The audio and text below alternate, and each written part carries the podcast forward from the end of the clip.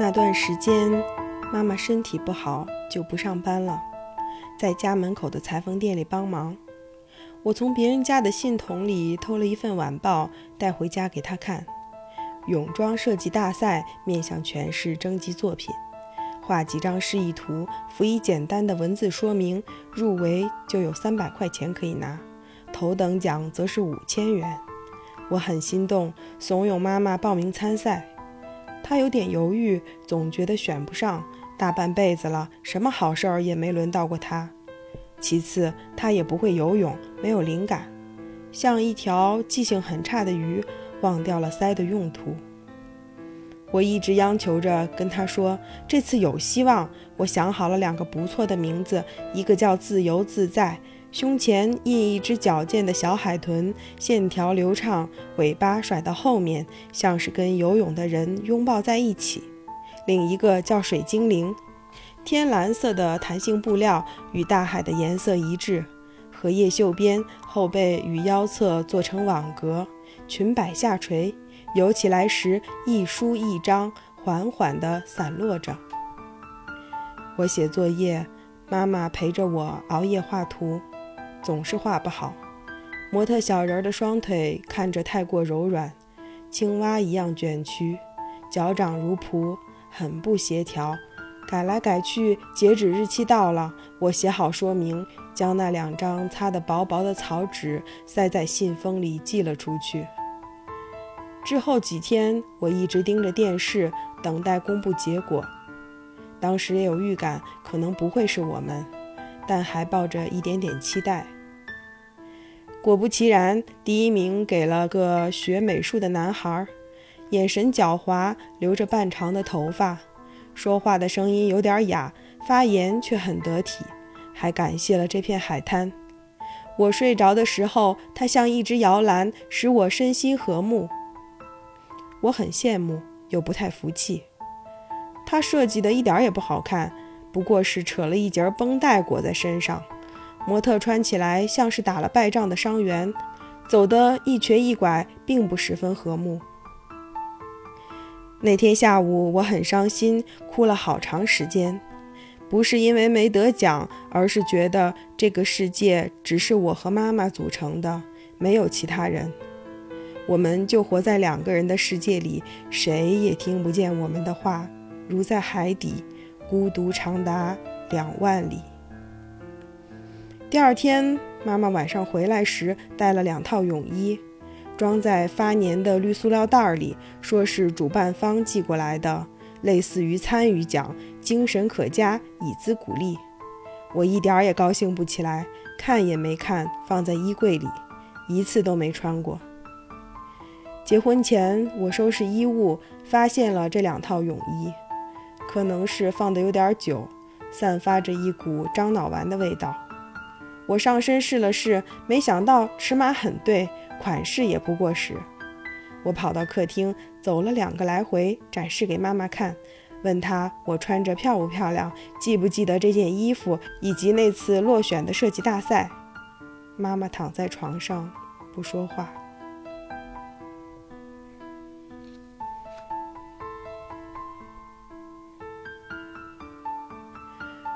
我乘着拉客的小摩托回家，四块钱，突突突突，最棒的交通工具，机动性高，从不堵车。这一路上头发也吹干了。很难想象妈妈以前最大的爱好是骑摩托车，我一点印象也没有，只见过照片，还是在别人家里。她烫着及肩的大波浪，戴了一副浅色的方框墨镜，遮住大半张脸。手上拎着头盔，旁边是一辆红色的铃木摩托，如同挂历上的美人儿。妈妈年轻时很好看的。别人跟我说，有一次在路上见到妈妈骑车带着我，我不在前面，也不在后座上，而是被她揣进皮夹克里，一大一小两个脑袋齐齐从领口里伸了出来，不管不顾，迎着风落眼泪，看上去相当惆怅。我问过他有没有这回事，他否认了，说自己不会骑。妈妈总是这样，对于跟现在无关的事情，都觉得没发生过。好在有照片为证。我问他骑车带我去了哪里，他说想不起来了。我问他车哪儿去了呢，他也说不记得了。车也不是我的，过去太多年了。他不说也没关系，我有自己的办法。在最好的晴天里，把照片向着太阳举高，这样的话就能看到当时发生的事情。妈妈拍过照后，收起了边撑，挂上空挡，向下踩着打火杆，一溜烟开出去，欢呼声在身后响了起来。他顺着风走，车速与风速一致，道路平坦，感觉不到自己正在行进。周围很安静，世界是一个密闭的罐子，天空有云飘过，下起了小雨，那也浇不到它。妈妈在雨滴的缝隙里穿行。有一个他即将认识的好人，真正的好人，养平了身体，正在大海的中央打着转儿，像一片年轻的叶子，夜雾湿润，无人能够窥透。而他将一路骑去。无忧无惧，活在世上也如行于水上。但妈妈不能在水中飞翔，她连游泳都不会。妈妈躺在床上，讲不了话，也动弹不了，眼睛总是闭着，像在思索有什么很重要的事情等着她来做决定。长长的睫毛像一弯新月，在夜里发着光。星星守在他的窗外，由南向北缓缓下降，天亮之前终于落回了海面。清晨的大海轻轻抖动着，毫无规律，如人站立，也像妈妈最初时的那只拇指，精灵一般不由自主地在空气里滑动，画出一个记忆里的图案，可能是摩托车，或者一套泳衣，一位好人。我预感不妙，从外地赶了回来，拖着妈妈去做肌电图。医生测了十几次，把钢针扎进她的舌头里。妈妈很无助，呜呜地叫着，满头大汗，双手乱抓，像只快被闷死的小狗或一个束手无策的哑巴。面临着巨大的灾难，没办法求助，更不能向谁诉说清楚。我哭着想。重刑也不过如此吧。医生命令道：“快把舌头伸直，快一点，不然没有效果，罪都白受了。不要耽误时间。”屈辱且怕，我甚至想到了自己糟糕的初夜，就这样展示着，光天化日，一览无遗。妈妈的脸扭曲的如同一张被揉皱的旧报纸，钢针与呼吸同步收缩。来来回回的搅动，反复刺透，拷问着受损的神经。他的嘴被撑得很大，头向后拧，用喉咙喘着气，发出古怪的哀声。伸手想去抓点什么，眼前却什么都没有。我扯住自己的头发，跺着脚，乱喊乱叫，想在他面前下跪。如果这样他能好过一些的话。妈妈看着我。口水淌了下来。我想，医生说的不对。我们所受过的罪，有哪一种不是白白浪费的？看过检查报告，他们对我说，按目前进展，最多不过三年，做好准备。语气轻松的，像是帮我提前预定了一个假期。到了那时，一切都会清晰起来。他不再痛苦，我也没了负担。太阳照常升起，天穹横跨在海洋的远侧，光明向我这边挪动了一小步。歌声缭绕万物，金钱唾手可得，失去的爱情也会回来。总之，我会将拥有我想要的全部，作为一种莫名的恩赐。无非是三年。一个漫长的季节，鱼儿溯游，逡巡回游，草木持存，日日更新。无非是三年，一片幽暗的树荫，一场骤然而落的雪，一阵浓重的睡意，仿佛越过了这个障碍，就能彻底苏醒过来，打个哈欠，走出门去，迎向和煦的暖风，洗尘的细雨。而障碍又是什么呢？我的妈妈吗？在门外时，我没听见收音机的声音，就知道闵小河已经到家了。他讨厌额外的声响，总觉得吵。每次回来后，一定要先把妈妈枕边的收音机关掉。妈妈没听到过晚上的广播。他的一天从实时说路况开始，然后是心有千千结、谈访我当家、隋唐演义和海滨时刻，最后一个节目是生活零距离。往往只能听到一半，许多人打来电话诉说困境，反映生活里的大事小情。后半段是对前一天问题的调查通告，可惜妈妈每天听到的只是问题，数不胜数，没有穷尽，从没有得到过任何答复。卧室的房门关着，悄无声息。闵小河的妈妈在做饭。我换过鞋子，洗净双手，摸了摸妈妈的脸，问她有没有想我。妈妈看着我不说话。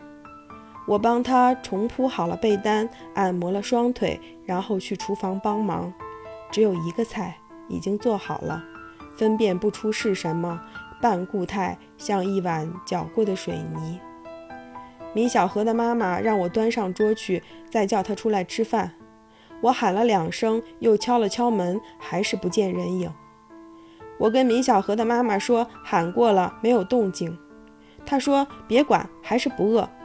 我说今天怎么样？他说翻了几次身，听着还是有痰，夜里多注意，雾化的药快没了。我说好，米小河今天回来的挺早啊。他说是比你要早。然后我就不说话了。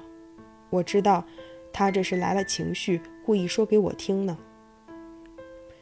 结婚以来，我没管他叫过妈，一直喊姨，改不了口，无法突破心里这关。不得不说，他对我家一直都很照顾，我内心感激。妈妈的情况没什么好转，拉锯战似的。他怕我坚持不住，每周都过来帮忙，坐着十几站公交车替我照看一个下午，做顿晚饭，再赶车回去。他总说过日子就像喘气儿，一呼必换一吸，有来有往，进退得当。只呼不吸的话，不知不觉。便油尽灯枯了。道理如此，但他也不年轻了，连着几个月都是这么过来的，有时一周两次，有时三次，确实辛苦，我都记在心里。也很奇怪，一方面他来的次数越来越多，虽有抱怨，我也能感觉得到他与妈妈之间愈发难以分离。妈妈不讲话，他就说给妈妈听，一说一个下午，一件过去的事情要讲上许多遍。有几次我正好遇见他坐在床的另一侧，佝偻着背，自己抹着眼泪，话停在嘴边上。见我回来就不讲了，起身去了厨房。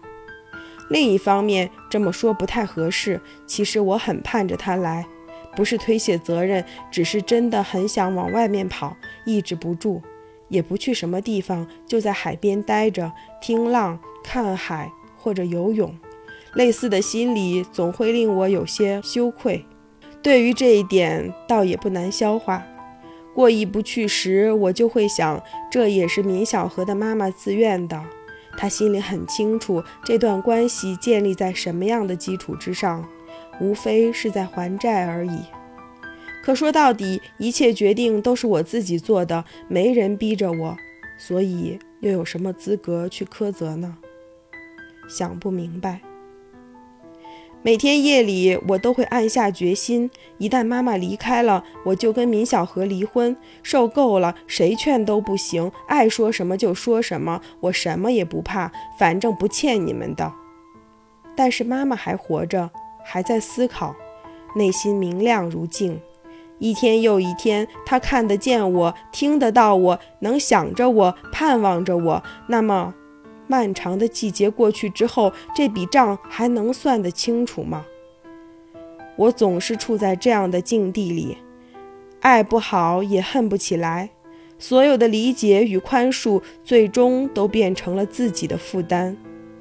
我想起来，小雨以前跟我说过许多次：“你必须立在坚实的岸上，才能真正告别海浪。”但他并不知道，我的海岸那么小，几粒流沙而已，很快就被冲掉了。我一个人站在水里。饭后，我去厨房收拾。米小河的妈妈进了屋，跟他说过几句话，准备去赶车。最后一趟七点半下来后，还得走一段路，到家差不多要九点了。出门之前，他跟我说明天还来我家。我说我也没什么事情，要么您休息一天。他想了想说：“我还是过来吧，习惯了，自己待着也没意思。”不一会儿，米小河抱着篮球走了出来。我问他吃不吃饭，他不看我，也没回应，埋着脑袋系鞋带。我们的相处就是如此，没什么好说的，正常交流都很困难。我觉得他心里根本没我，也好，反正我也差不太多。说来惭愧，结婚这么久了，我还是总会想起小雨来。妈妈刚生病时，他提过要跟我一起回来，我拒绝了。不是不需要，而是觉得他没那么情愿。不情愿的事情，往往落得更不堪的下场。我对此异常恐惧。回来以后，我给小雨发过两次信息，都很长，说了很多自己的感受。他回得很迟，也很草率。分开已成定局。我不是不理解他。但在家里还是忍不住胡思乱想，被幻念折磨着。有时很想他，有时又想把他杀了。虽然他也没做什么过分的事情，我困在这些情绪里，反反复复走不出来。有那么几次夜里失眠，仿佛还听见他在远处轻轻吐了一口气。我越想越不甘心，老是在哭。半个多月下来，枕巾硬得割脸，眼睛一直没消过肿。妈妈很自责，整天畏首畏尾，觉得是她的病拖累了我。其实不是的，我想，不是这样。我很对不起妈妈，自己的生活过得一塌糊涂，无论做什么都很失败。那阵子过得不太好，我还跟妈妈发了脾气。明明她受着很大的折磨，我非要在火上浇油，好像妈妈真的犯了什么错似的。我对他说：“你自己待着吧，明天我就走。”他站在那边愣了一会儿，然后说：“那也好，也好。可是我要去哪里呢？根本不知道。”说着轻松，怎么都行。这也意味着没什么必须要去的地方。哪里都不属于我，没人需要我，除了妈妈。我说过后，又有点后悔，躺着玩手机，不敢抬头。妈妈弯着腰去了厨房，在水流声里叹气，擦过一遍地面，又切了个苹果，放在小碗里端了过来。我撅着嘴，脑袋斜过去，跟她挨在一起。我们用一根牙签轮流扎着吃。苹果不是很脆，放的时间有点久，我们吃得很慢，半天也不动一下，像要把嘴里的苹果含化。不知为什么，我始终记得这一幕。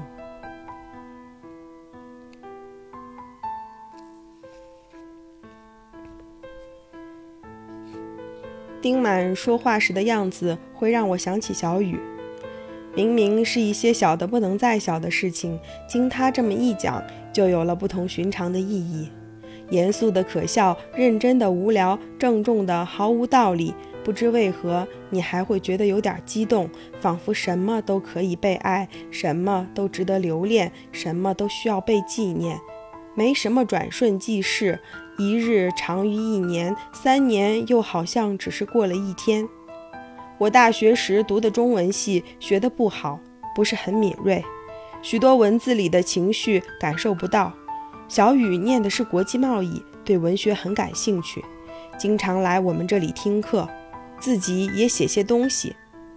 我们刚谈朋友时，有一天在自习室，我跟他说：“给我写首诗吧。”他说：“不行，怎么能这么随便？”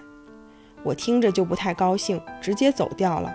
半天没理他，他以为我很生气，其实我只是想回去给他写点什么，但也没写出来，怎么表达都不太对。第二天早上，我刚起床，收到了他发来的一首诗。打个响指吧，他说：“我们打个共鸣的响指，遥远的事物将被震碎，面前的人们此时尚不知情。吹个口哨吧，我说，你来吹个斜斜的口哨，像一块铁，然后是一枚针，磁极的弧线拂过绿玻璃。喝一杯水吧，也看一看河。”在平静时平静，不平静时，我们就错过了一层台阶，一小颗眼泪滴在石头上，很长时间也不会干涸。整个季节将它结成了琥珀，块状的流淌，具体的光芒，在它身后是些遥远的事物。我问他这首诗叫什么名字，小雨说还没想好。原来的题目是女儿，现在想改一改。你觉得漫长的怎么样？我说漫长的什么呢？话没说完，小雨说还不知道，都可以，反正都很漫长。历史在结冰，时间是个假神，我们也不必着急。后来他又写过一些，谈论盲道、松阴或气象学。只有这首我读了许多遍，至今也还记得。分开之后，有天下午我很委屈，心里堵得厉害，默默哭了一会儿，就想找他说说话。拨了两个电话过去，十几声长音结束，无人接听。我抱着手机等他回给我，直至后半夜也没有动静。而那时候我也什么都不想说了。遥远的事物，我想，响指虽小，却可将其震碎。他说的没错，我就是碎掉的遥远的事物。